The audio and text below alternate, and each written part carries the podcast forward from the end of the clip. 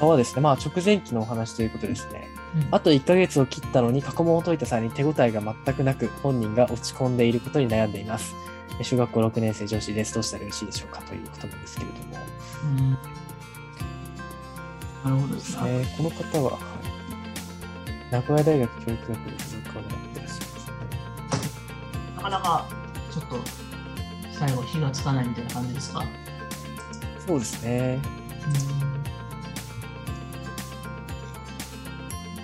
手がつかないというか、おそらく志望校の過去問を解いたら、全然取れなくて結構落ち込んでしまっているという。まさにそれを言った子はさ、前言ったようにその、滑り止めならいかないけれども、併願校で出るとこである程度解ける問題やっていって、そこの問題を1年度回せるぐらいなメンタルと実力つけてからやった方がいいんじゃないのかな。そうです多ね。分パターンに落とし込めてないから、まず解説読んでも多分理解できてないと思うんですよ、そのレベルの子はっいて。はいはいはい。そうですね。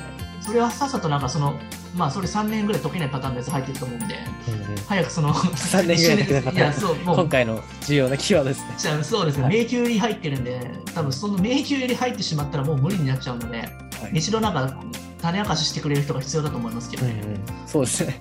種明かし、なるほど。いや、そうでしょう、手品とかでも種明かし分からなかったら永遠に分かんないです。でも意外となんそうかですこんなやり方だったんだみたいな感じ確かになっに、て。聞いたら意外とそんなもんかみたいな感じですよね。そうですよね。そういうの結構多いですからね、中学受験っていやらしいんで。 そうですね。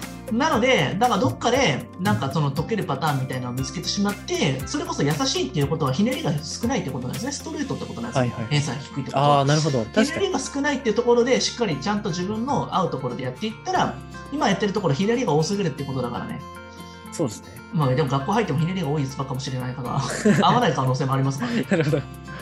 ストレーでトもな。しそでも試験試験ってそういう判断もできるんですよ、裏返せば。うですね。確かうに。んうん意外と解いてみて意外とあったっていうところありますからね、本当に。確かでもなんか偏差値の割に結構簡単だなってことがありますよに。ね。そうですね。 確かに。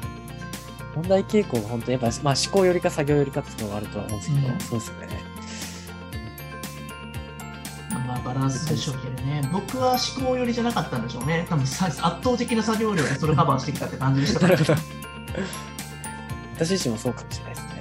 そうですか、そうですね。意外とあんまり思考系の問題は、そんなにじっくり取り組むのはそんなに苦手かもしれないです。僕、結構ある種、そういったところで鈍感力があるのかもしれない、なんかこんなにやり続けても、普通だったら絶対へばって倒れそうなことだから、はいはいあんまりなんかその辺の線飛んでるかもしれないですな ねる、ほど。そうですね。異常なその作業量に耐えられるっていう。